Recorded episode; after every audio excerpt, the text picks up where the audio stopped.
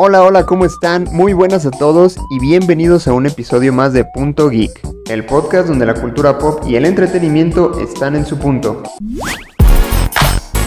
Yo soy Luis Montes, me acompaña como siempre mi estimado Mario López. Mario, ¿cómo estás? Cansado, pero bien, sí, creo que siempre estoy cansado, siempre que vengo a ese episodio, realmente debo dejar de trabajar y que me mantenga el gobierno. Pues yo no estoy trabajando y sí, sí me da envidia que trabajes, yo sí quiero trabajar.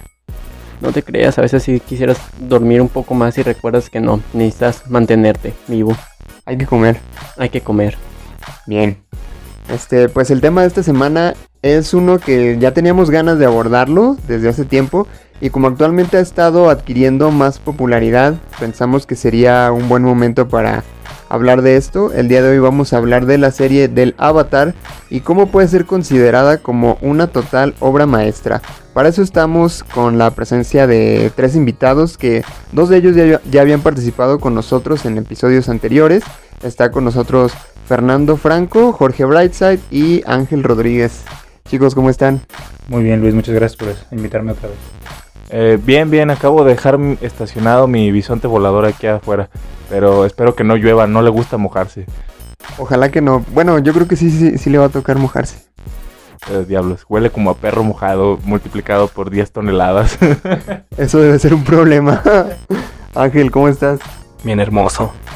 ¿Bien hermoso o bien coma hermoso? No, bien, bien hermoso, bien hermoso. Muy feliz porque nos invitas en esta ocasión. Pues un placer, amigo.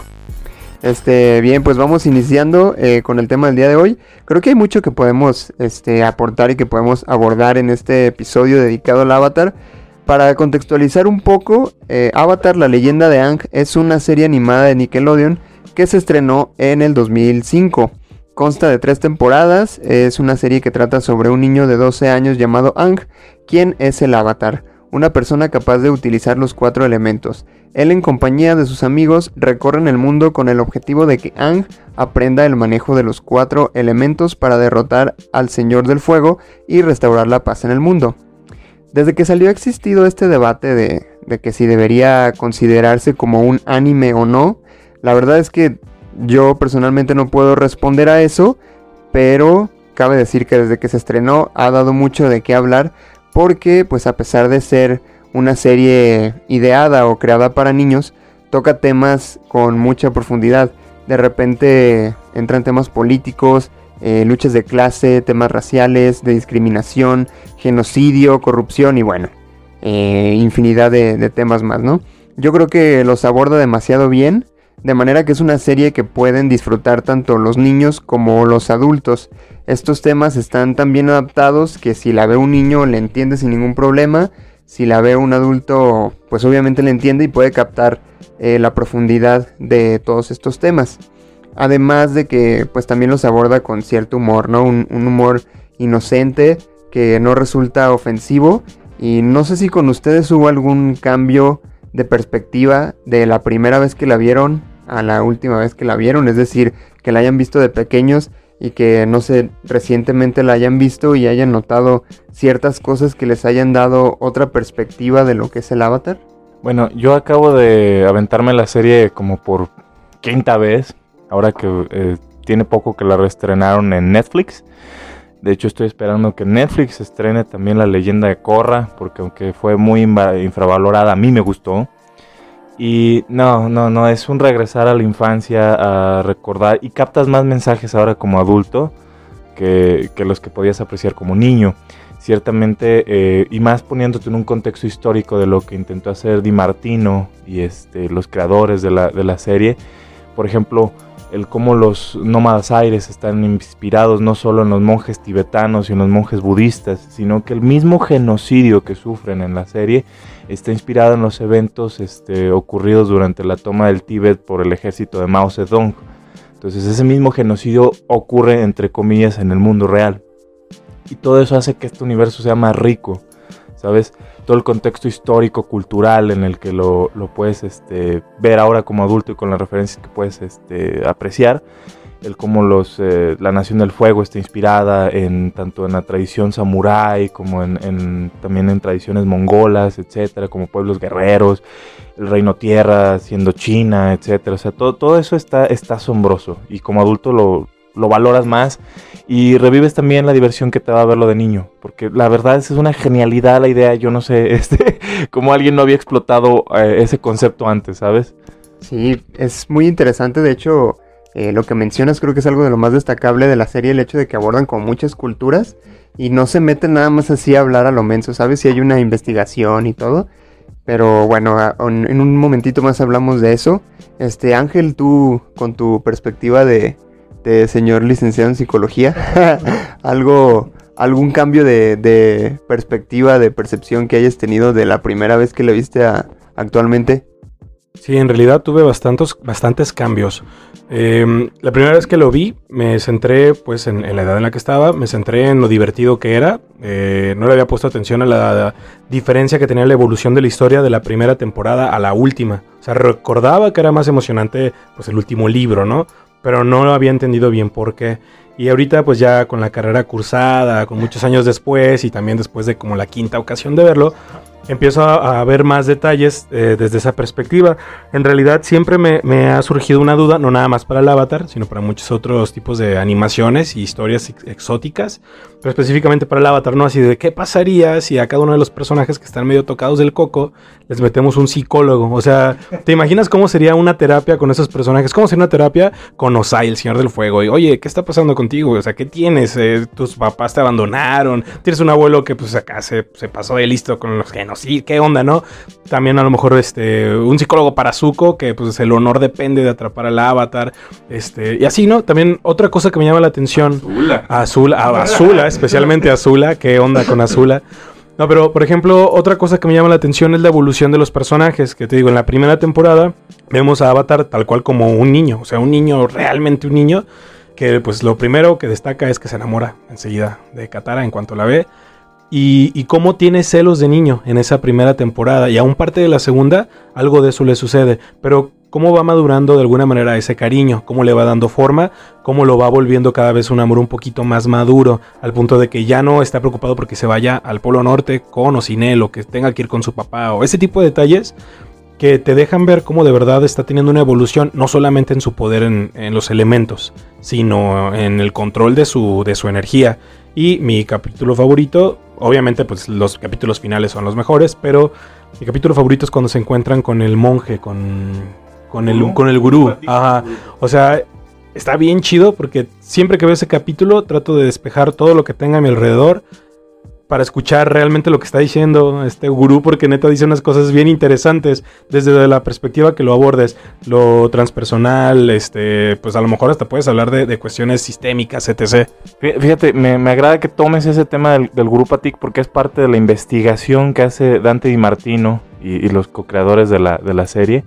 Habla de la meditación y habla de la liberación de chakras. Y para, por ejemplo, para un niño que lo quieres iniciar, en la meditación y no viéndolo desde una forma religiosa, está asombrosamente explicado, está simplificado.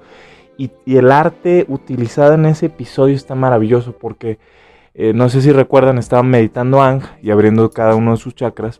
Y el color que se ve de fondo de cada uno que va abriendo es el color que se le da a cada chakra. Entonces se ve que investigaron a fondo lo que era, a detalle todo lo, relacionado con el tema y la manera tan simple y bonita con la que te manejan uno de los principios de la meditación más complicados, que es este, la, apertura de chakras y el, la meditación per se, que lo comentaban en otro podcast aquí los compañeros este, que también hablan bastante en The Midnight Gospel. ¡Wow! O sea, la verdad, ese, ese episodio la verdad, así como tú lo dices, es de mis favoritos. Y yo creo que es un episodio obligado de ver. Aunque no seas fan de la serie, lo puedes ver sin siquiera haber visto nada de la serie y te vas a llevar un aprendizaje muy, muy bonito. Y respecto a ese episodio, ya que estamos hablando de él, eh, me parece muy interesante cómo eh, logran presentar esta, este interés que tiene Occidente tan marcado con, con respecto al Oriente, ¿no? al Medio Oriente y al resto de las eh, culturas sobre la meditación precisamente y cómo en esos episodios muestran tal cual eh, la postura occidental, o sea, el límite al que llegan cuando el último paso, el más complicado de, la meditación, bueno, no sería el último, pero uno muy complicado para Occidente, que es el desprendimiento del mundo, cómo precisamente muestran esta perspectiva, ¿no? De Occidente en decir que eh, no puedo hacerlo, ¿no? O este es el límite al que llegamos o es lo que más complejo puede ser para todas estas, para esta cultura pues occidental y, y te identificas pues porque es precisamente un problema en el que tú estarías inmerso cuando intentas, ¿no? Dejar ir, soltar y no digo abrir los chakras, pero por lo menos tratar de aplicar esos, esos principios, ¿no? Sí, es, de hecho es algo que de, de lo que más me gusta de la serie, toda la, la investigación, lo bien hecho que está el guion, porque no solo se preocuparon eh, por darle un buen desarrollo a los personajes, que lo tiene, tiene personajes increíbles y todos tienen un, un crecimiento bastante eh, notable, sino también como toda esta investigación cultural que hay detrás, ¿no? Hasta en los detalles más mínimos, este, de cómo lo mencionabas Jorge, de cómo cada eh, nación en, en la caricatura representa una cultura eh, particularmente asiática, este, los movimientos de, de, las artes marciales, todo está como muy, muy bien investigado. Y para hacer una, una serie para niños es genial en todos los aspectos. Te digo, para niños está perfecta, para adultos está perfecta también. O sea, aparte de que, de que te divierte y no te eh, abruma con, con temas tan, tan densos como lo fue por ejemplo Midnight Gospel, que sí los tiene, por, por cierto, sí, sí tiene, sí tiene temas eh, muy interesantes, pero no de una forma tan, pues no sé si decirle filosófica, que te quebre la maceta, incluso hasta le meten humor y, y está bien adaptado, ¿no? Exacto, es más, más digerible. Mario, ¿tú qué onda? ¿Alguna perspectiva que haya cambiado desde que la primera vez que la viste? No, definitivamente también cambió completamente. Yo cuando la vi de niño era pues fácilmente algo fantasioso. Hasta salía a correr y a jugar con mis amigos de que tenía elementos y que, ah, agua, fuego, viento. Pero hasta ese punto, o sea, era muy simple tu punto de vista. Era como, sin profundizar como están comentando. Pero ya cuando lo vuelves a ver, te das cuenta que realmente el creador también no solo se enfocó, enfocó en los jóvenes, también se enfocó en, más en los adultos. Porque toma, toma, toma temas tan serios que conforme vas creciendo los temas políticos, por ejemplo, los comprendes más y hasta creo que te atrapa más la serie. Vas entendiendo hasta los puntos de los conflictos que están ocurriendo, este, las peleas entre cada una de las naciones que hay porque también tienen cada una sus diferencias culturales y cómo se quieren imponer entre una a otra. Este, sus tradiciones, por ejemplo, la tribu del agua donde son los hombres los que tienen que pelear. Todo ese tipo de temas que como niño tal vez no los tomas realmente. Cuando creces y vives en esos tipos de ambientes que te toca vivirlos, como que los entiendes más, los sientes más y te atrae todavía más para ver la serie y decir, wow, la neta, qué chingón que lograron hacer este tipo de serie para todas las edades.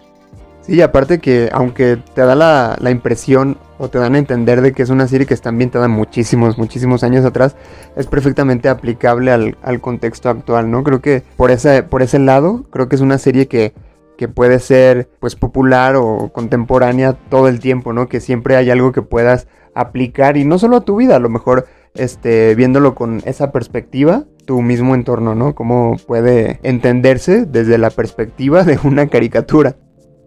Pues hablando un poquito de los, de los personajes, creo que es importante señalar la inclusión que muestra la serie, eh, porque creo que hay una adaptación, una participación equitativa entre la variedad de personajes, que de hecho, pues sí hay una variedad increíble, ¿no? Cada uno tiene una personalidad, cada uno tiene pues sus problemas, cada uno tiene sus rasgos, ¿no? Y, y no son como en, en, otras series que te lo plantean así como de, ah, aquí está fulanito, él es así, y ya, ¿no? O sea, te dicen, este es Airo, él es, era un, un general de la Nación del Fuego, era despiadado, era temido, pero de repente hubo algo que lo cambió, ¿no? Su hijo murió y, y ahora es totalmente diferente, ¿no? Y, y aparte de eso, también te va mostrando cómo en toda la serie, en, el transcurso de estas tres temporadas, va creciendo. Y eso pasa con todos los personajes.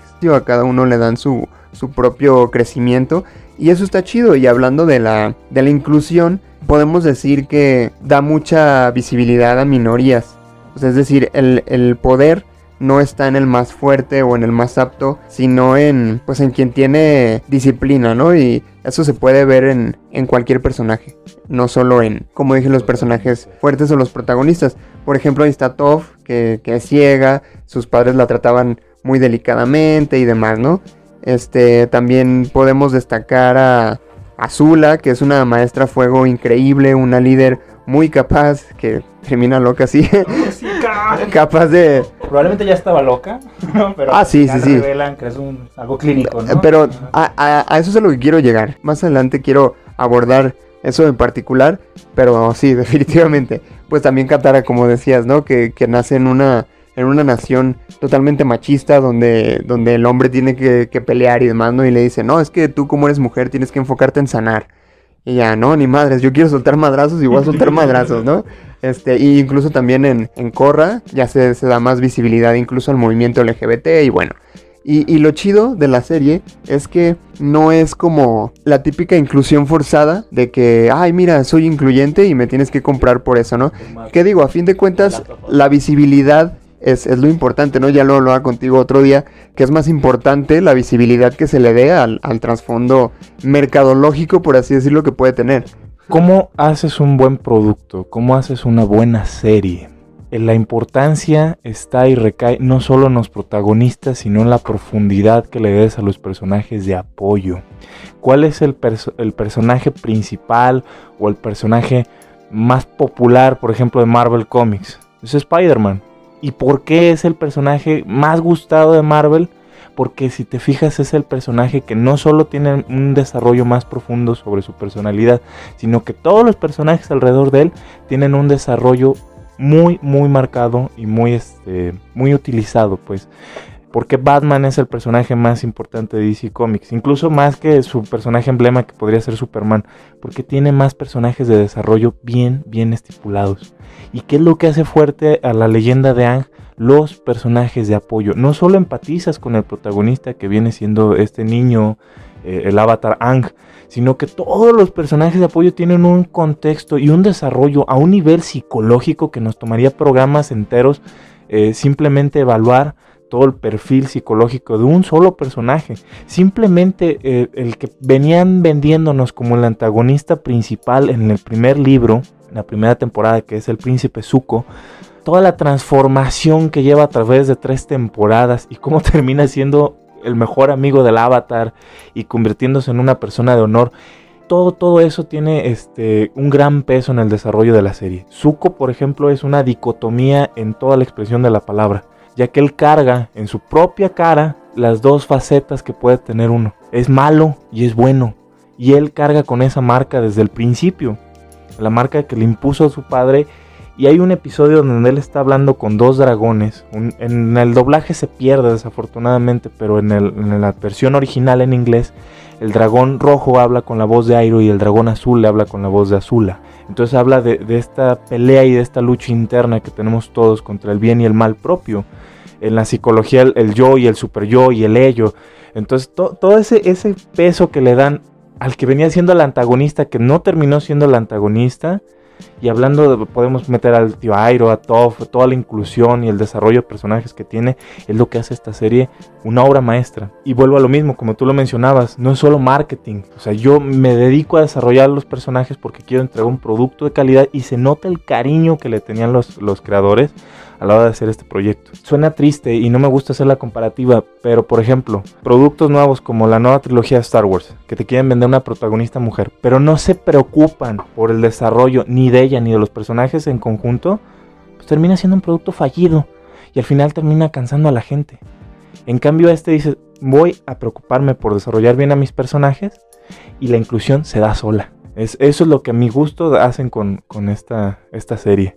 Sí, de hecho, agregando a eso, algo que me parece importante mencionar de, de esta inclusión de los personajes es que la serie se da en una época en donde, pues, si bien la inclusión ya, ya siempre se ha procurado, ¿no? De alguna u otra forma, no era tan obligada. O sea, no era, no era tan necesaria, por así decirlo, este, para los medios, para el marketing, para lo que sea, como lo es de alguna manera ahorita. O sea, porque lo vemos, ¿no? Lo vemos que, que como a lo mejor lo mencionas en Star Wars y en muchas otras películas o series nuevas, este, nos empezamos a encontrar con este tipo de detalles, que si bien no tienen nada de malo, tal vez eh, sucede esto, ¿no? Que, que se ven un poco forzadas. Eh, la serie de Ang, pues, específicamente su, ¿cómo se dice? Su serie, pues, este, no, no tiene nada de forzado porque los creadores lo hicieron con toda la intención de que, de que originalmente ese fuera el guion, ¿sabes? Y eso es lo mágico, que sin procurar o, estar este, buscando un mérito por agregar a este tipo de personajes, cada uno tuviera un desarrollo bueno, cada uno tuviera algo que enseñarle al, personaje principal.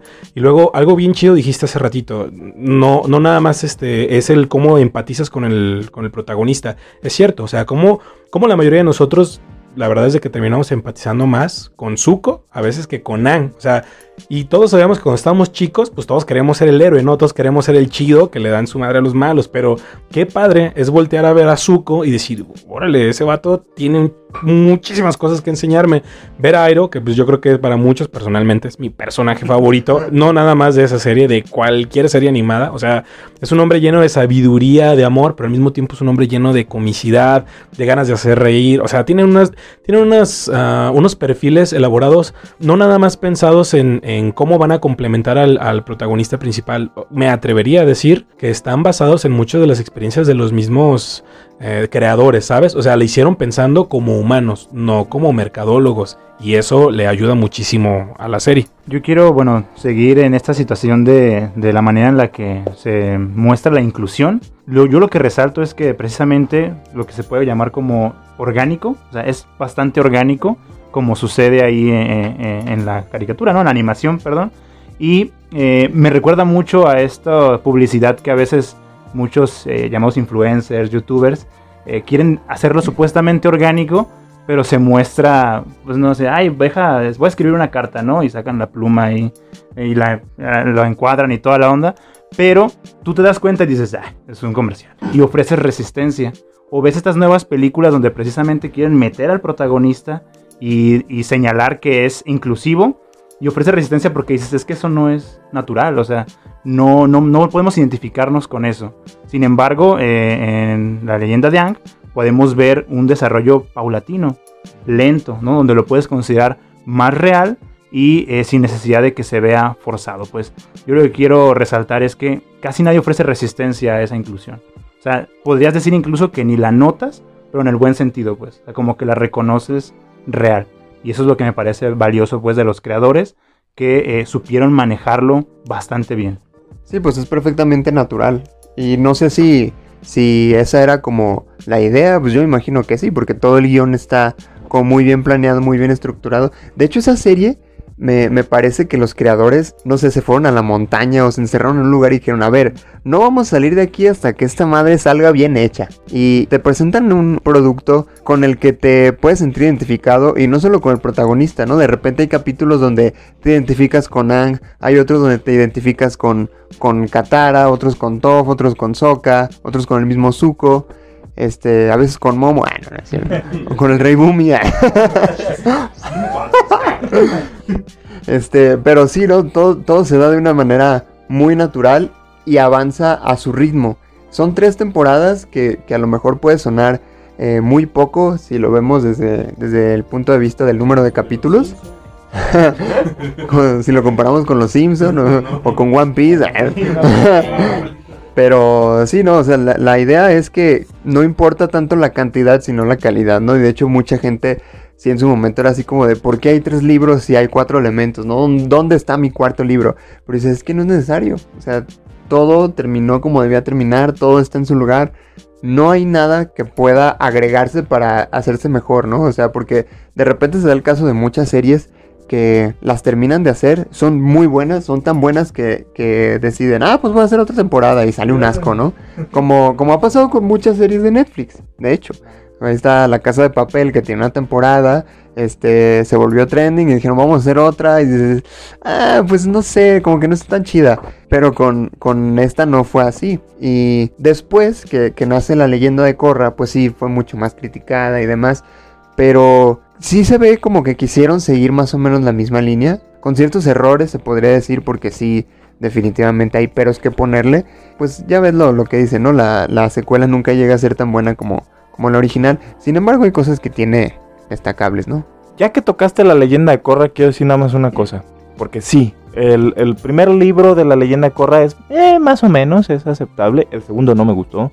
Pero el tercero, viejo, viejo, ah, tiene mi villano favorito, yo creo que tanto de la leyenda de Anne como de la leyenda de Korra. O sea, Sahir como villano es insuperable, porque es un villano con el que empatizas incluso más que con el protagonista y le das la razón. No es un, no es un villano, soy malo, requete malo y voy a conquistar el mundo. La versión torcida que tiene de la libertad per se y de una filosofía como la de que vendría siendo en el mundo real como la del budismo, pero trastocada y transformada la serie a los nómadas aire y cómo la transforma en, una anarquía y cómo él busca la anarquía como control y como equilibrio de las cosas, dices, no inventes, yo oyendo hablar a este señor yo me hubiera unido al Loto Rojo. Yo pienso que aquí lo que ocurre con él es que más que un villano es el antagonista y le metes más profundidad. No es tanto como el malo, el jefe final, el que va a ser mal, unos ideales absurdos que simplemente quiere acabar. Aquí él tiene sus propios ideales, su propia visión de lo que es correcto y es donde logras a veces empatizar porque muchos de sus puntos de vista llegan a ser muy correctos. Es que no es tan malo si te pones a pensar en cierto punto. Y es lo que creo que ha logrado hacer también lo que es la leyenda de Ángel, la leyenda de Korra. El que hasta los mismos villanos tienen una historia y una profundidad y hasta su propio trauma que te hacen decir, wow, es que tiene una razón del por qué. No simplemente decidió, nació y dice, ah, voy a acabar con todos porque sí, y ya no, tienen toda una profundidad. Cada un personaje tiene su propio contexto, su propio mundo su propio problema que logras, pues ahora sí que ir atrapando en la historia y en el mundo de cada uno y hasta quieres ver su resolución, cómo van a salir adelante, ya sea buena o mala, como la hermana de Zuko. Pero al final de cuentas quedas embobado completamente y cada capítulo que te gusta porque no se vuelven aburridos, porque hay muchas series donde toman historias del personaje secundario de los oyentes, pero se vuelven aburridos porque hasta no carecen de sentido, carecen de historia, simplemente son como una especie de relleno para darle atención o no solamente enfocarse en el protagonista, pero lo que hace la leyenda de Ang y la de Korra es que no necesariamente tocan ese tema. Se concentran, realmente trabajan en escribir una historia en cada personaje, un, pasado, un presente y esperar su buen futuro. Quiero meter el tema a la mesa, porque creo que las dos series, tanto la leyenda de Korra como la leyenda de Ang, lo, manejan muy bien. Ahorita que estamos hablando del ser inclusivo, el feminismo. Si me pongo a pensar, los cuatro maestros mejores, cada uno en su particular elemento. Sin contar obviamente a los dos avatares. Casi todos los que me vienen a la cabeza, el mejor es mujer. El mejor maestro agua es Katara. La mejor maestro fuego es Azula. La mejor maestro tierra por excelencia es Toph. El único que se me hace el mejor maestro aire, porque no hay muchas de dónde escoger, vendría siendo eh, Tenzin, el, el, hijo del avatar Ang, porque no vamos a meter los avatares. Entonces, es genial cómo esta serie construye personajes femeninos empoderados y aún así terminas amándolos y entendiendo la naturaleza en, la, en la que se fueron construyendo y su desarrollo como personajes. Creo que es una serie que también no solo fue adictiva o, tomó el interés del, género masculino de nosotros los, los, hombres o los niños, sino que es una serie que si yo tuviera una hija, me encantaría que viera.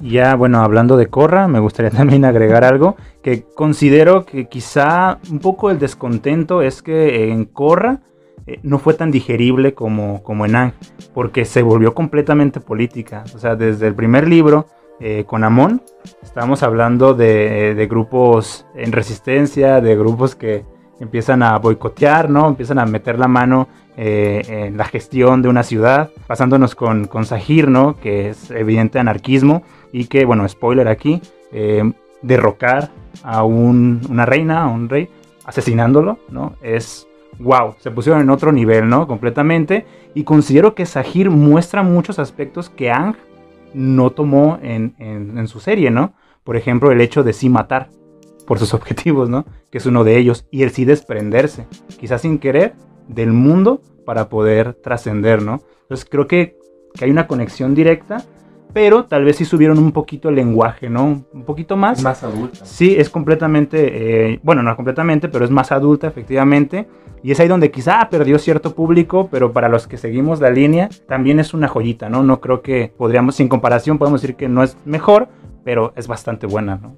Fíjate que la leyenda de Korra, a mi gusto, es más adulta y se notan dos, dos cosas este, muy importantes. La edad de los personajes son equivalentemente más maduros desde el primer libro que los protagonistas o los personajes de, la serie anterior y hasta la paleta de colores viejo es más oscura. No, no, no sé si, si, llegaron a notar eso. tal vez es un, un pequeño detalle que se escapa a la vista. Pero cuando tú ves la leyenda de Ang, como son protagonistas este, más eh, jóvenes, etcétera, o las aventuras son un poquito más a su nivel de edad, hasta la paleta de colores es más alegre. Y, y en la leyenda de Korra los tonos son fríos, son tristes, son sombríos, se ambientan en una ciudad gris, es diferente. Yo creo que eso es algo a apreciar para, para juzgar y criticar a la serie de manera adecuada. Bueno, a mí una cosa positiva o algo que sí me encantó de, de Avatar Korra, eh, que lo veo como una caricia para el alma, porque pues, sí es como, como saber la historia de dónde viene el Avatar y es eh, el, el quemarse, ¿sabes? ¿Quién es el Avatar One? Este, cómo estuvo su cotorreo con Raba, o sea, eh, cómo eso se repite más adelante y cómo está a punto, pues, de, de dejar de existir el Avatar, ¿no? Y yo creo que a todos en ese momento medio se nos sale el alma, porque, pues, ¿cómo que va a dejar de existir el Avatar? ¿Y quién nos va a salvar aquí cuando se inunde en Guadalajara, no? Pero... Pero de alguna manera, pues, este, a mí, esa parte a mí sí me gustó mucho. Me gusta otra cosa de Avatar Korra, que con, con- eh, concuerdo, que el mejor libro creo que es el tercero, pero una cosa que sí me gusta mucho de Avatar Korra es que sí tocan más el tema del mundo espiritual. O sea, en Avatar lo mencionan apenas, o sea, sí lo mencionan mucho, pero, pero no le dan tanto peso. Creo que el capítulo en donde, donde más este, relación tiene es cuando eh, el panda espíritu, ¿cómo se llama? El espíritu del panda que ataca al pueblo, se me fue el nombre. Ah, ya, no me acuerdo Bueno, ese compadre acá se puso acá enfierrado, fue y quemó y le dio en su maíz a la aldea. O sea, y ahí es cuando Ang sí tiene que empezar a, a tener contacto con el mundo espiritual, solo hasta que se ve forzado. Y acá con, con Korra vemos como de alguna manera, aunque sí es más política la serie, sí alcanza a tener sus escapes, ¿no? Y tiene que volverse parte del mundo espiritual y aprender ahí. Y esta es la parte que más me gusta de Korra, porque nos volvemos a encontrar con el buen tío Airo, que es el único humano que logra trascender para llegar a, a- a- ¿cómo se llama? A quedarse en el mundo espiritual. Y eh, ya, gracias, se llama Heibai. Como la canción. Heibai. Entonces, este, eso se me hace bien chido, porque nos encontramos también con un personaje anterior eh, de la serie de Anne, que pues obviamente es uno de los personajes más queridos, y ahí está de nuevo, para volver a, a enseñarle al avatar este, actual cuál es el camino que puede seguir para, pues, para librarla, ¿no? Y eso se me hace bien chido. Pues sí, de hecho, creo que tanto en Ang como en Korra, algo muy destacable es la importancia que le da a, pues no solo al mundo espiritual o a la espiritualidad en sí, sino también a las propias emociones, a la psique, porque este, ya lo mencionamos, ¿no? A lo mejor en, en son personajes más, más maduros y demás, pero en Ang el hecho de que sean niños todos también está como muy bien abordado porque pues son niños, ¿no? A fin de cuentas eh, que, que fueron obligados a, a crecer, a madurar de alguna manera. Porque pues vemos muchos desaciertos en Ang que pues son típicos de un niño, ¿no? A lo mejor eh, que van a alguna misión y él se la pasa jugando o demás. Pues es un niño, tiene 12 años, es lo que quiere hacer. Él mismo lo decía, yo no pedí ser el avatar, yo no quería ser el avatar, yo estaba bien a gusto jugando con mis amigos hasta que me quedé congelado, ¿no?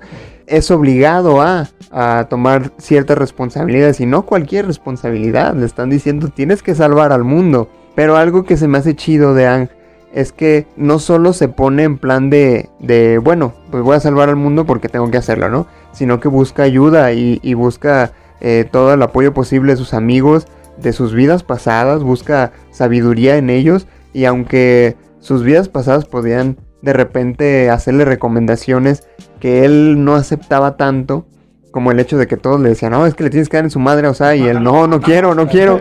Kyoshi.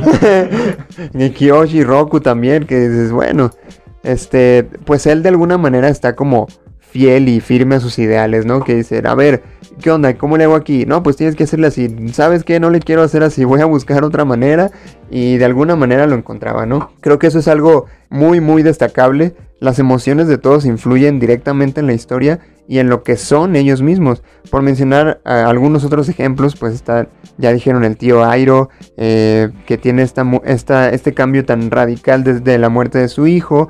Azula, que es yo creo eh, pues la villana más grande de la serie de, de Ang, y que al final es derrotada debido a que pierde esa estabilidad mental, ¿no? Esa estabilidad emocional. Y por supuesto Zuko, que en, en su caso particular creo que es fabuloso, fabulosa toda esta evolución, ese crecimiento, ese camino de, de autodescubrimiento en el que él mismo se pregunta si lo que está haciendo es correcto, se pregunta si el camino por el que va es realmente el camino que él quiere seguir, si esas son realmente sus convicciones, y pues obviamente eso le lleva a un quiebre emocional muy importante y que por supuesto tiene mucha relevancia en la serie, ¿no? Y de hecho si hablamos de- del desarrollo de personajes, sin duda alguna creo que tanto en, la leyenda de Aang como en la leyenda de Korra, Zuko es el, el referente por excelencia, ¿no? Sí, completamente de acuerdo. Es el personaje más completo donde se puede ver este cómo cambia de un bando a otro y cómo llega a desafiar sus propios sus ideales del pasado, donde lo único que pensaba era eh, recuperar su honor y eh, enorgullecer a su padre al punto en decidir traicionar a su país simplemente por lo que él cree que es correcto, por lo que lo haga sentir bien, ¿sabes? Como el estar con el avatar, apoyarlo y ser su amigo y es compartir ese, ahora sí que al final la victoria, pese a que tienes que desafiar a tu propio padre, que si te pones a pensar es algo muy complicado, el hecho de pensar de que tienes que desafiar a lo que fue en tu momento tu familia, tu país, para perseguir tus ideales no es algo fácil, porque muchas veces uno como joven en- hoy en día, el hecho de desafiar a tus padres y decepcionarlos eh, es muy difícil, y el hecho que Zuko haya decidido dejar de lado tantas expectativas que tenía en sus hombros, es algo muy impresionante de ver. Jorge, ¿quieres decir algo sobre el desarrollo de Zuko? De- Definitivamente es un personaje con un desarrollo importante, como lo mencionaba. Digo, cuando, cuando analizas todo este tipo de cosas, tienes que ver desde el arte, el arte conceptual, eh, cómo está hecho y dibujado el personaje, porque no deja de ser una caricatura. Y él tiene una marca en su cara. O sea, él, él, él en su rostro carga con esa dicotomía, con esa lucha entre el bien y el mal. Entonces, toda, todo el arte conceptual eh, del personaje cae en, en su desarrollo personal, en su psique, en, en- en cómo interactúa y en los demonios que lo persiguen y el cómo, cómo va superando esas cosas. Quiero hablar de esto porque eh, es, es algo que hemos estado evitando, pero existe un live action de esta serie muy malo. y creo que nada, digamos que no existió. Así como vamos a, en el 2021 vamos a decir que el 2020 no existió. pero, por cierto, Netflix está planeando hacer otro live action. Algo que me molestó muchísimo, aparte del mal desarrollo de, de dicha película, es por qué la gente de la tribu del agua es blanca. ¿Por qué teniendo la oportunidad especial para hacer inclusión en el cine y poner actores de, de genotipo, de fenotipo inut, que es en la cultura en la que se inspira la, la tribu del agua, ¿por qué hacer esas cosas? Es que es, es el live action por donde lo busques y es lo que te digo, puedes convertir algo muy bueno como la serie animada en algo muy malo como la película de live action. Creo que aquí el gran problema de los live action y que realmente tiene la serie es que tiene mucho, mucho material y muy poco tiempo que una película para reducirlo, pues. Entonces, literalmente quisieron abarcar una temporada que suceden muchísimas cosas en una sola película de cuánto es, hora y media, más o menos, dos horas. Realmente es muy complicado el, ram- el compactar toda esa información, toda esa trama, todo ese desarrollo que, pues sí, de hecho creo que está destinado a fallar. Si hubieran hacer un live action tendría que hacer como serie, si quisieran realmente tomar todos esos temas tan importantes de la serie, porque dudo que como película logren llegar a lo que fue la serie. O no hacer live actions. Hay veces que no es necesario. Disney no ha entendido esa regla. De hecho, yo considero que, que la interpretación de los artistas de la Isla Ember es muchísimo mejor que el live action, ¿no? O sea, con ese nivel de presupuesto, con esas, eh, con un top musculoso, ¿no? Hombre, ¿no? Inclusión, o sea, hubo más inclusión ahí que, que precisamente en la película. O sea, evidentemente, cuando ahorita que empezamos a hablar de, de Corra, eh, me di cuenta que estábamos construyendo, ¿no? Eh, un argumento para, que la, para decir que la franquicia es bastante buena, pero ya que sacaste la película, bueno, creo que es algo que, que todos debemos ignorar, ¿no? Eh, demasiado, pero creo que quizá un punto bueno de lo de Netflix, creo que sí van a recuperar a los creadores, ¿no? Por lo menos, digo, por lo menos. y no van a destrozar algo, sino que quizá vayan a construir algo diferente, ¿no? Pero con cierta línea. Hasta el APA de ese live action fue malo. o sea, es- el CGI de APA fue Dios. De verdad quiero imaginarme que eso no existió, que fue una pesadilla. Fíjate que supe después que tuvieron que ponerle a la película El último maestro del aire porque ya tenía registrado eh, James Cameron los derechos de la palabra avatar. Entonces decía, no podemos usar la palabra avatar en una película porque James Cameron tiene los derechos a perpetuidad. Pero no, no, no, por donde le busques. Este, y fíjate que a mí me emocionó cuando vi el tráiler. Busquen el tráiler en YouTube, el tráiler se ve emocionante. Pero es lo único bueno de la película. Ese error muchas veces en diferentes franquicias, ¿no? Por ejemplo, cuando era un niño y se enteró que iba a salir una película de Dragon Ball, uno dijo, bueno, ¿no? Excelente, mi vida hay Un especial de manos live una porquería, ¿no? Tremenda. Entonces creo que ya habíamos aprendido Pero volvimos a caer, ¿no? Definitivamente. Amigos, los, los live action son malos. O sea, ya lo vimos con Dragon Ball Evolution, ya lo vimos con el último maestro de Verde. con Dead Note, Linterna Verde. Ay, no.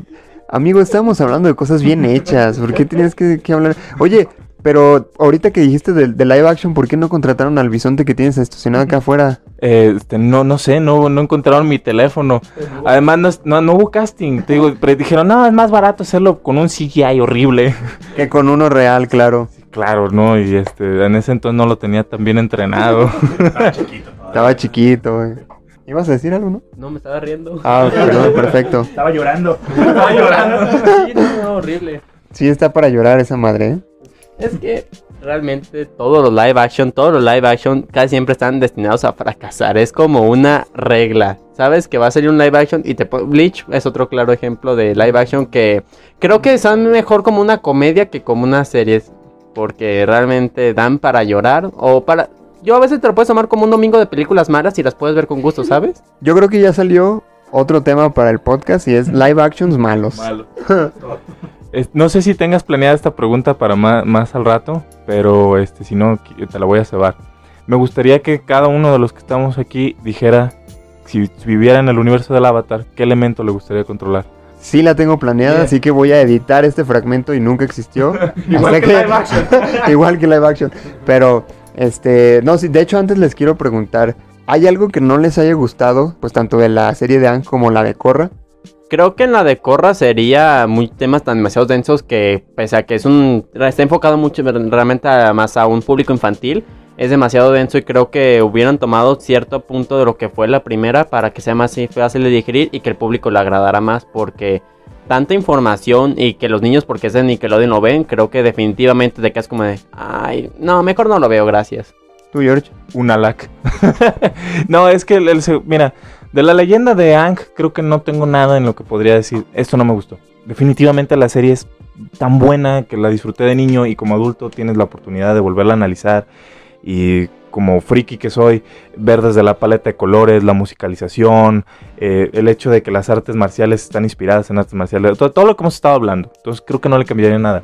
De la leyenda de Korra me, me encanta la politización. Yo creo que soy de las pocas personas que les gustó las precuelas de Star Wars precisamente porque añadieron política al tema y es un tema interesante. Lo que no me gusta a lo mejor de la franquicia per se, además de live action que es horrible, es la segunda temporada de la leyenda de Korra. El desarrollo fue lento, el villano no me agradó, eh, una la que a ratos siento que me cuesta trabajo entender la motivación que tiene. Horriblemente se desperdició algo que podría haber sido genial como el concepto de un avatar oscuro. O sea, dije, ah, lo echaron a perder algo que podría haber sido hermoso. Pero se redimieron en el libro 3, que es maravilloso. Entonces, creo que salvo en la franquicia, salvo el live action y la escasez de figuras coleccionables, creo que no tendría nada que cambiarle. Pues eh, yo, sí, a la leyenda de Aang, pues no hay nada que, criticarle. Eh, sin embargo, precisamente eh, en Korra, creo que el único aspecto que yo vería que no, no me gustó tanto es que en la leyenda de Aang van planteando como ciertas preguntas que sí se resuelven, de, o sea, secundarias pues, pero que sí se resuelven dentro de los libros, ¿no? Por ejemplo, mencionan mucho a, a hay mucha presencia de, Roku y van resolviendo, ¿no? Cómo fue que se inició la guerra. Eh, o sea, van tocando ciertos temas que sí van resolviendo la muerte de la, de la mamá de, de Katara y de Sokka, ¿no? Que sí te explican. Pero en, en Korra van dejando cosas que a lo mejor nunca, nunca te van, te van explicando, ¿no? Realmente, o quizás con quedar satisfecho, pues, con la explicación, ¿no? Por ejemplo, hay una que sí explican que es la parte de la sangre eh, control, de cómo alguien puede quitar los poderes con esos aspectos, pero siento que, que se va cerrando cada libro en sí mismo. No sé si se dieron cuenta de eso, o sea, Amón es Amón. Eh, en el libro de los espíritus, una de las que se van cerrando. Sahir se acaba. Y luego llega a Kubira, creo. Y ahí se vuelve a cerrar. O sea, no veo yo una línea constante realmente. O sea, como ¿no? si fueran autoconclusivos. Ajá, exactamente. Entonces, es un aspecto que no, que no me gustó. O sea, como que resolvían las cosas o muy rápido, o a lo mejor no lo hacían, ¿no? No sé si lo resuelvan en cómics o algo así, pero yo me sigo preguntando cómo hay bisontes voladores. Bueno, lo de los bisontes voladores tiene una explicación casi casi así tipo de lo hizo un mago, pero al final resulta ser que los sabios del no eran los sabios del sol, una especie de sabios de la nación del fuego me parece ser que tienen presencia en el libro 1, en el libro de agua, de que tienen un templo dedicado al avatar Roku. Un grupo de esos sabios, al ver el genocidio hacia los nómadas aires, eh, rescataron grupos de bisontes voladores porque sabían que en algún momento regresaría el avatar. Y es una explicación así que le dan de, ah, sí, Deu- Deus Ex Máquina. Totalmente es Deus Ex Máquina. Pero de hecho se supone que si te fijas en el, en el bisonte volador que eh, tiene Tenzin, es diferente a APA. Las rayas son distintas y se supone que porque era otra especie, no sé. Pero te digo, ese es final así como, ah, sí, ay, mira, ¿qué crees? Sí había bisontes voladores. ¡Uh! ¡Qué bueno! este, Ay, se me olvidó. despetrificamos un ámbar que tenía un mosquito adentro. Y... Yo llegué a creer que, que APA era hembra, ¿no? Y que el periodo de gestación es distinto, como se congeló. De 100 años. Unos dos años, pon tú. ¿no? Se elefantes. congeló, ahí se detuvo la gestación. Como el Enang se resuelve que en un año, ¿no? Creo, la serie más o menos. Pues seguía en gestación, ¿no? Y ya después, ¿no? Tuvo su- sus pequeños bisontes. Era la explicación que yo trataba de darle, pero o sea, es que tienen que decirlo. Oh. Bueno, a mí una de las cosas que no me gustó de Corra eh, va justamente por el lado que mencionaban anteriormente.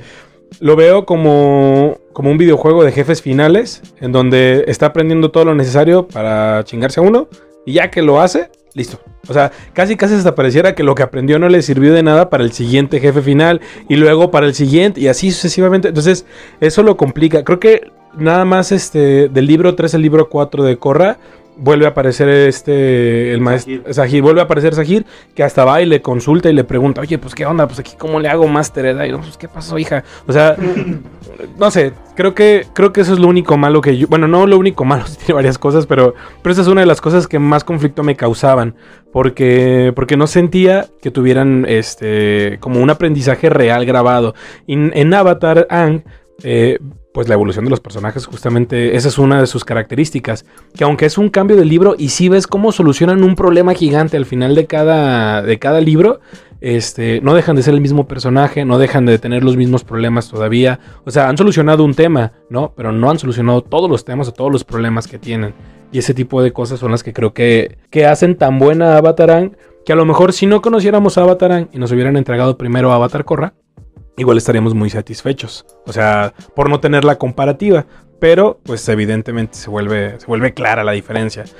Algo que sí me gusta mucho de Avatar Korra y que pues evidentemente me encanta de Avatarán son las peleas. O sea, ver, ver el, dominio de los elementos de chico, pues me impactaba. Pero verlos ahorita de grande, ¡wow! Me impacta todavía más. Se me hace increíble el tipo de animación que utilizaron para que las peleas se vean pues no sé si decir reales, pues, pero que se vean tan fluidas, incluso el cabello, ves cómo se mueve, este, ves, ves cómo le batallan, sientes el miedo de los personajes cuando estás, cuando están enfrentándose a un oponente que saben más fuerte que ellos, o que en ese momento saben que, que- pueden perder la vida, ¿sabes? Sin mencionarlo, na- en ningún momento, porque al final del día es una serie de niños, en Avatar no te dicen de que, uy, oye, si pierde aquí Aang, pues ya, ya se murió, ¿no? O sea, o cuando le cae el rayo porque Azula se lo avienta, es como, híjole, mano, pues ya se lo cargó. pues, o sea, no. O sea, está, está muy bien manejado por ese lado. Algo, digo, mencionando el live action hace ratote, porque no me lo podía, no me lo podía quedar guardado. Lo único bueno que tiene el live action es que no sale, no sale Tai Lee. O sea, es lo único bueno, porque Tai Lee es mi crush. Es mi crush de Avatar. O sea, y, y ojo Netflix, o sea, si haces, si haces un live action de Avatar y metes una Tai Lee que nada que ver, o sea, de verdad, de verdad, de verdad. Búsquenme a la actriz más fea y más simpática que tengan. No, no, Tú, la, se que fue está, ánimo, la que eh. está ahí. No sé nada, ven. ven acá. No, y, y, bueno, y otra de las razones por las que Tai Lee se me hace un buen personaje es porque no tiene ningún control de elemento, pero igual pues te puede quitar momentáneamente el control de tus elementos, ¿no? Es muy ágil, pero igual su perfil psicológico, no sé si recuerdan que hay una historia en, en Avatar, en un capítulo dedicado a las historias personales de cada uno, que es el paseo en la playa, La playa Ember. la playa Ember y luego cuando, cuando el tío Airo está este cu- cuando explica cómo es su día y, y cómo al final va a rezarle a su hijo no y a, a cantarle eh, la historia de Ang la historia del maestro de Sokka o sea que en cualquier otro en cualquier otra serie probablemente eso lo veríamos hasta innecesario y dirías güey ¿para qué, para qué metes esto o sea buen relleno eh gracias Naruto pero pero no. O sea en realidad te ayuda a comprender un poco más a los personajes y eso se me hace muy chido. Este, bien, Otra pregunta, esta no estaba en el guion y quiero hacérselos porque creo que es una muy buena propuesta. A la gente que no ha visto el avatar, porque también me he topado últimamente con mucha gente que ni siquiera la ha visto, ¿qué le dirían para que la viera? O sea, para que se convencieran y que dijeran, no, la neta sí la tengo que ver. Porque todo el mundo le recomendamos series, películas a los demás y es como de, ah, sí, la voy a anotar en mi máquina de escribir invisible, ¿no? Y jamás en la vida las ven. Pero, ¿por qué Avatar es digna de verse? Mira, mm, depende mucho de la persona a la que le vayas a decir, pero por ejemplo, si es alguien a quien le gusta la animación, le puedes decir, la animación en la leyenda de Ang es fluida, la paleta de colores es asombrosa, eh, el tipo de movimiento, como decía, tenían los personajes este, a las horas de las peleas, es este, dinámico y natural. Si es una persona que gusta de las historias profundas, puedes decirle, ¿sabes qué? El desarrollo de los personajes, como lo hemos estado mencionando. Eh, si te gusta incluso lo cómico, tiene momentos cómicos. Eh, si te gusta el anime, a lo mejor si eres muy purista del anime no lo vas a considerar anime, pero te va a gustar. Y si no te gusta el anime o no eres tan asiduo al anime, como por ejemplo es mi caso, es algo con que empezar, ¿sabes? Porque te, da inicio al anime y a lo mejor ya después puedes ver este, animes sí de origen oriental, pero este a pesar de ser occidental y de rescatar cosas muy bellas de ambos tipos de animación y ambas escuelas de, dirección, te puede dar ese inicio a. Entonces, creo que es lo con lo que recomendaría la, historia de, sobre todo la leyenda de Ang. Yo creo que es una serie transgeneracional, o sea, no importa quién la vea. Mis primos la están viendo. realmente eh, va a darles algo. O sea, tiene para todas las generaciones, ¿no? Tiene una, una diversidad de personajes, pues, impresionantes. Y considero que, a pesar de ser precisamente occidental, está a la altura de, animes, ¿no? O sea, de, eh, bastante buenos y creo que se defiende muy bien. Desarrollo de personajes, animación, ¿no? Me gustaría resaltar, bueno, casi como todas las, animaciones, pues, pero con el tiempo va mejorando. Eh, y por ejemplo, esa pelea entre Azula y Zuko, yo veo ahí un uso de los colores fascinante, ¿no? Entonces creo que se tiene que, se tiene que ver, se tiene que soportar realmente. Quizás los primeros capítulos, que es donde muchas personas se pueden perder casi en todas las series, pero eh, jamás va a decepcionar. Creo que es más, hasta una recomendación que me hizo una maestra con los libros, ¿no? Si quieres, aviéntate 15 minutos de un capítulo a, mitad de a la segunda temporada, si quieres, o agarra uno de la tercera, unos 5 minutos, para ver si es bueno o no es bueno. Y yo creo que si tomas la leyenda de Ang y haces ese experimento, vas a encontrar muy buen material. Entonces, creo que no va a decepcionar. O sea, no, no creo que haya forma de que vaya a decepcionar a ninguna de las perspectivas que pueda haber ahí para consumir. Yo tengo este, algo importante que decir. Los que no han visto la leyenda de Ang están mal y les voy a decir por qué. Tiene no los quiero Tiene, no, o sea, tiene, tiene historia, tiene animación, tiene, eh, tiene este, un contenido bien importante para, para, niños, para adultos, para medianos. Todo lo que hemos estado mencionando en este podcast, o sea, son las razones por las que hay que verlo. Pero si no le puedo poner este podcast a mi compa para que por fin se anime a verlo, pues nada más le diría que a lo mejor, como, como recomendación, puede que los primeros capítulos, que a lo mejor eso sí es una observación eh, importante hacerle a la leyenda de Ang, los primeros capítulos sí pueden llegar a ser un tanto infantiles cuando ya lo ves más adulto. A nosotros quizá nos da mucha risa y nos sigue generando gracia Soca y sus bromas tan tontas, porque pues las vimos cuando estábamos morros, ¿no? A lo mejor si se lo pones a, a una persona de nuestra edad que nunca la haya visto y la empieza a ver, puede que en un momento diga, oye, ¿qué me estás poniendo a ver? Esto está como de niños. Y a lo mejor esa sería la única observación. ¿Sabes qué? Aguántate poquito esta comedia al principio que, que te puede parecer un tanto este, infantil, porque eventualmente hasta la comedia evoluciona, o sea, y, de verdad, o sea, Soca, Soca en algún momento sí se vuelve gracioso, inconscientemente, pero, pero lo, de verdad se vuelve gracioso.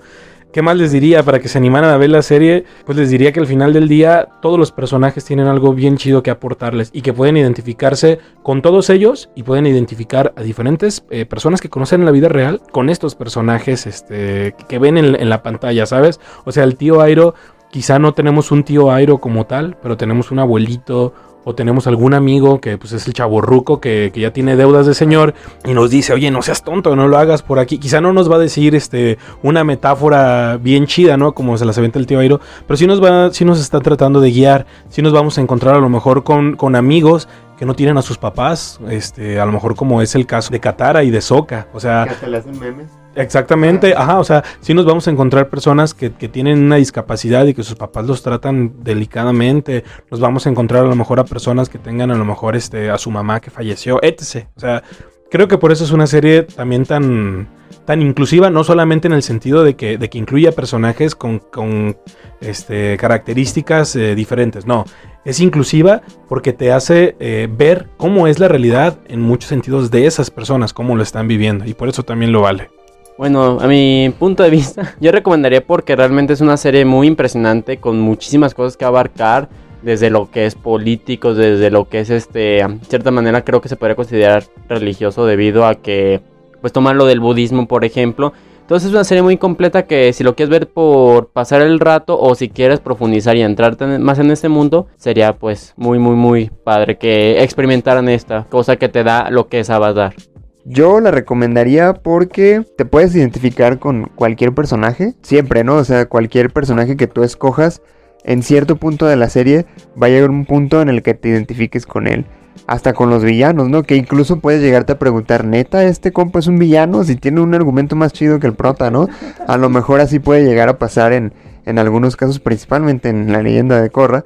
Pero es, yo creo que eso es parte de la magia del avatar, tanto de, de Ang como de Korra. O sea, llega un punto en el que te preguntas, híjole, pues los villanos no se me hacen tan villanescos, ¿no? O sea, de repente sí llegas a empatizar con ellos y hasta estar de acuerdo con ellos, ¿no? Como de repente mucha, mucha banda cuando salió la de Endgame que decía, no, pues sí, yo creo que Thanos estaba en lo correcto. Pues así yo creo que puede ser también con, con el avatar pero no desde un punto de vista tan, tan radical, ajá, tan radical como Thanos, sino que dices, híjole, pues es que yo sí he llegado a pensar eso, ¿no? Y, y no me parece que sea tan mal. Y al, al, mientras avanza la serie, te van diciendo, no, es que fíjate, está mal por esto y por esto, ¿no? A lo mejor la idea, el concepto está bien, pero la forma en la que lo quiere llevar a cabo es lo que dices, híjole, a ver, aguanta yo creo que por eso es por lo que la recomendaría. Fuera de eso, pues también de que se van a divertir, que van a pasar un rato muy agradable. Este, que la animación también está súper chida, la música, o sea, toda la ambientación, toda la investigación que hay detrás. Es una serie muy bien hecha en todos los aspectos. Entonces, sí es muy recomendable definitivamente. Cualquier persona que no la haya visto creo que ya sabe que la debería ver, ¿no? Y, y eso es eso es parte de lo chido también, que aunque haya gente que no la haya visto, saben que es una buena serie, que hay cosas re rescatables y pues bueno. ¿Dirías que tiene garantía.geek? Tiene garantía.geek. Le doy 10 puntos. para Griffin, digo, para Avatar. este, bueno, antes de, más bien ya para finalizar casi casi, ahora sí viene la, la super pregunta de Jorge. Si ustedes, este, ah, perdón, ¿querías decir algo? Debería hacerlo un poquito más complejo. Eh, elemento, libro favorito y personaje favorito. Okay. A ver, perfecto. Entonces, crush y crush. y crush, ya. entonces, vámonos manejando así entonces, ¿no? Eh, Mario, te va la pregunta. Muy ¿Cuál bien. es tu libro favorito? ¿Cuál es tu personaje favorito? ¿Tu crush? ¿Y cuál elemento manejarías? um, Ok, ¿por orden o como...? Como quieras. Ok, creo que mi libro favorito este, definitivamente sería el 3 del Avatar, que es como ya la resolución de todos los conflictos que pasan. Esa pelea de Angmo dominando los cuatro elementos está súper chingona y toda esa emoción, la gente me gusta.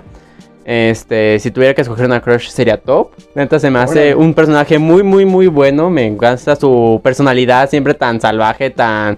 Pese a que la hayan querido crear con delicadeza, siempre es la rebelde del grupo y la sarcástica, que pese a que no ve, es como que la ve las cosas, lo tiene la vida más sencilla, los puntos más relajados. Así como de que, ay, no hay pedo, güey, yo no veo. um, si tuviera que escoger un elemento sería fuego, aunque fíjate que la sangre control no sería tan mal.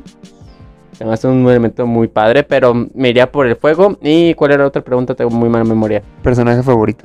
Ah, también top. Muy bien, interesante. ¿Y tú, Jorge? Ok, eh, libro favorito. Mm, está difícil entre el libro Tierra y el libro Fuego. Aunque si incluimos la leyenda de Korra, me, encanta el, el, de Balance. Creo que voy a, voy a decir que el libro de Fuego. Creo que la tercera temporada, como es la conclusión, es la, la, la que mejor hace énfasis y la que más me agrada. Eh, personaje favorito. Uh, está muy difícil. De la leyenda de Ang. Ang Creo que es mi personaje favorito. Aunque también este, me encanta Sokka. El hecho de que no sea maestro y que además este, creo que es muy fácil empatizar con Sokka. Y de la leyenda Korra, Tenzin. Me, encanta este Tenzin, que es un viejo amargado y va este, aprendiendo no solo a, a ser un maestro, sino a enseñar. Se empieza a agarrar como esa forma paterna hacia con Korra. Crush, buena pregunta. Katara. Me encanta cómo es una, un personaje este, maduro para su edad. Eh, tiene esta personalidad como maternal. Es este. Es noble. Y si pudiera controlar un elemento. Hay un episodio donde el tío Airo le está explicando las cuatro naciones a Zuko. Y creo que tiene que ver perfectamente como la psicología humana. Y cómo este. No podemos dividir a las personas en cuatro grupos. Pero si lo simplificas, más o menos por ahí puede ir este, el desarrollo de cada persona. Y con quien yo me identificaría es con el aire. Eh, me encanta como dice el, el tío aire, eh, el aire es el elemento de la libertad. Y en lo que yo sustento y fundamento mi vida como valor principal es precisamente la libertad. Entonces bajo ese concepto yo sería un maestro aire.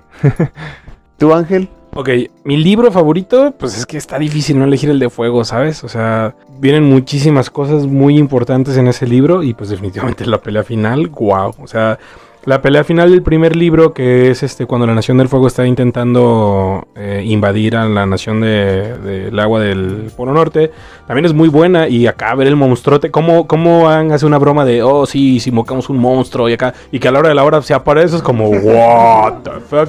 Pero no, definitivamente pues la última pelea está excelente. Además, tiene otra pelea que es muy buena. No es tan buena como la, la protagonista, pero pues igual es muy buena, que es cuando pelean contra Azula. Y cómo se las tienen que ingeniar, ¿sabes? Para terminar de, de acabar con ella y que lo hace Katara, no lo hace Zuko.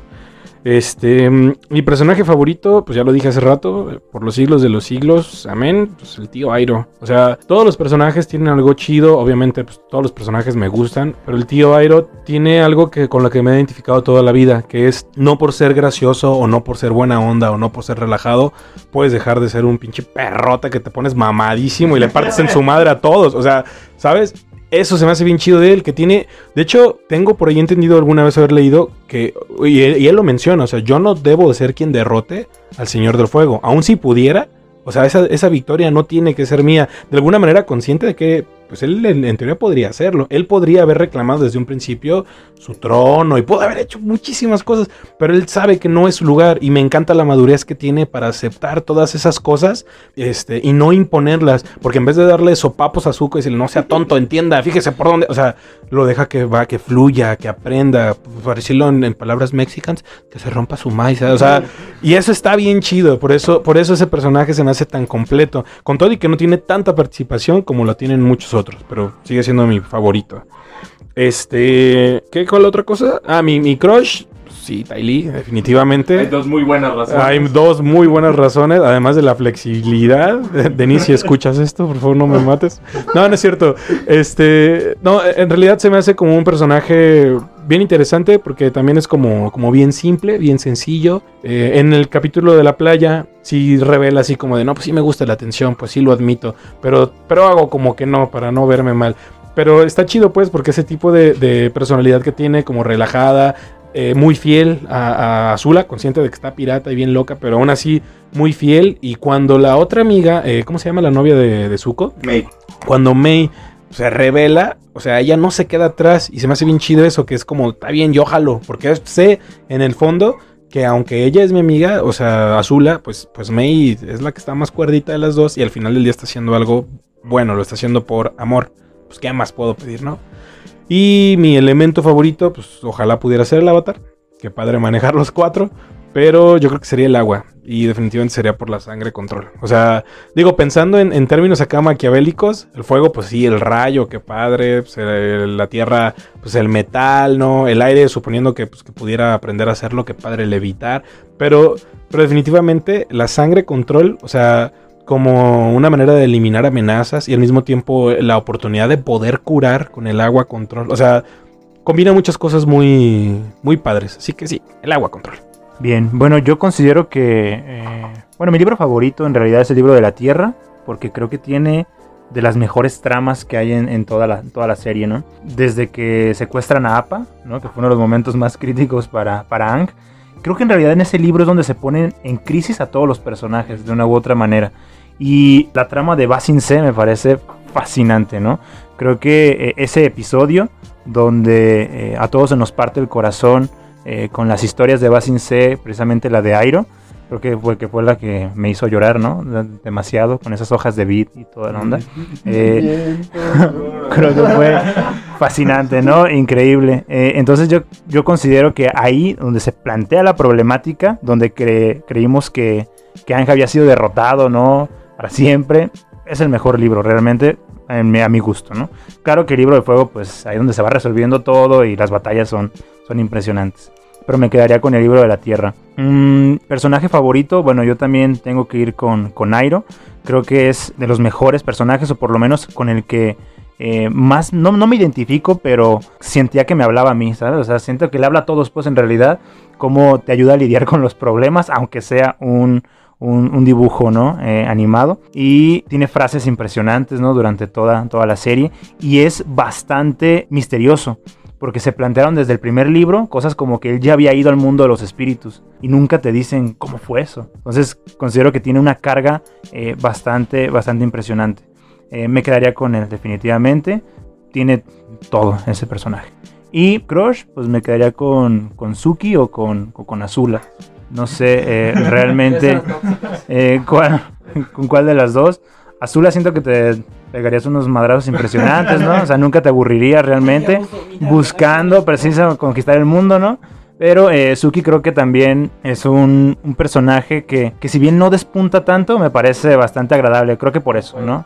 Eh, en realidad es muy buen personaje, es una persona empoderada, una mujer empoderada, fuerte, etcétera, con su propio plan de, de, vida. Considero que es muy agradable, pues, ¿no? Precisamente. ¿Cuál era la otra? Al elemento. Yo tendría que ir por, por el del aire también. De hecho, considero que Airo tiene mucho de, la nación del aire, ¿no? Pues mí me gusta bastante. Eh, manejar eh, el aire me parece bastante bueno, pero me gusta más bien la cultura que viene eh, junto con el elemento aire. Y creo que está nutrido esta preferencia también por, por Korra. No tanto por Sahir, pero sino por la inspiración que es el mito del Gurú Lajima. Creo que eso lo hace increíble, ¿no? Y me quedaría yo precisamente con, con ese elemento. Maldita sea, Fer, yo en Crush justamente estaba pensando en decir Suki o Azula. De hecho, sí te había dicho a ti, Ángel, ¿verdad? Cuando estábamos platicando de eso. Luis? ¿Azula? Amigo, ¿qué puedo decir? de las relaciones me gusta que me peguen. lo, lo, más grave es que no es la primera vez que nos gustan las mismas personas. Híjole, eso será, eh, eh, eso será conversación para otro momento.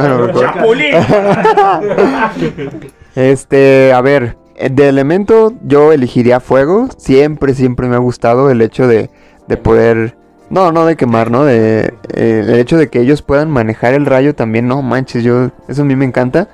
Personaje favorito yo escogería a Zuko. Por, no me importa si suena cliché. Pero es el que tiene mejor desarrollo y... Libro favorito, me quedo con el último también. Eh, creo que es el, el más impactante, el, el, más chido en cuestión de, de acción. Crush, pues ya dije Suki o Azula. ¿Y qué más era? Nada más, ¿verdad? Bueno, pues dicen en las redes, como cada semana nos dimos a la tarea de, plantear esta, esta misma pregunta. Bueno, no la misma, ¿no? Preguntamos que, que cuál elemento les, les gustaría controlar y por qué. Recibimos varias respuestas interesantes. Eh, obviamente tuvimos que sacar como las más chidas porque nos llegaron un montón. Pero este Mario nos va a hacer favor de compartirnos estas, eh, estos comentarios. Rafael González dice, Maestro Fuego, porque representa el camino de todo gran artista marcial en la vida. Real. Tener el elemento más destructivo es inútil si no existe el dominio propio y uno aprende a mantener la calma a pesar de que todo en el exterior sea caos. Airo es el claro ejemplo de esto. Muy cierto. Hermes Zarate dice, yo elegiría tierra control. Con él viene el dominio sobre todos los tipos de metales y lava. Es un elemento de cierta armonía, ya que puedes abrir caminos o crear terremotos. Como todo elemento, necesitas un equilibrio emocional. Stephanie Reyes dice, yo elegiría agua control. Siempre me identifiqué con ese elemento porque creo que se trata de fluir, denota el equilibrio, es fuente de vida y también me encanta que es el elemento más abundante en la tierra y en cada organismo vivo. También representa la pureza y la sanación. Es un elemento bastante manipulable del cual se le explotan muchas propiedades. Alejandro Hernández dice, aire, porque pueden manipularse las corrientes frías y calientes para crear tormentas. Puede direccionar una llama para crear mayor desastre o esquivar ataques o crear vórtices y extinguir el fuego. Usarse las corrientes para derribar objetos voladores, corrientes fuertes chocando con objetos y haciendo ruido para confundir a varios enemigos y limitar su campo de acción. Muy bien. Bueno, este amigos, pues hemos llegado al final de, de este onceavo episodio. Muchas gracias Fer, eh, Jorge y Ángel por acompañarnos. Muchas gracias Ángel por incluirte esta primera vez. Ojalá que eh, en algunos otros episodios también nos acompañen. Me voy a hacer como el Avatar, cuando más me necesiten voy a desaparecer. no, ese fue Roku. No, en teoría fue Ang, porque él fue el que desapareció. Roku nomás se murió. ah, sí, cierto. Sí, perdón. No, sí, es que estaba pensando en el opening. Bueno, este, pues muchas gracias, chavos. No sé si quieran este, decir algo para finalizar. No, pues simplemente agradecerte por la invitación y la oportunidad de, hablar de una de, de, mis series favoritas. Gracias por la invitación. Avatar es, de hecho, la mejor serie que conozco, animada cuando menos.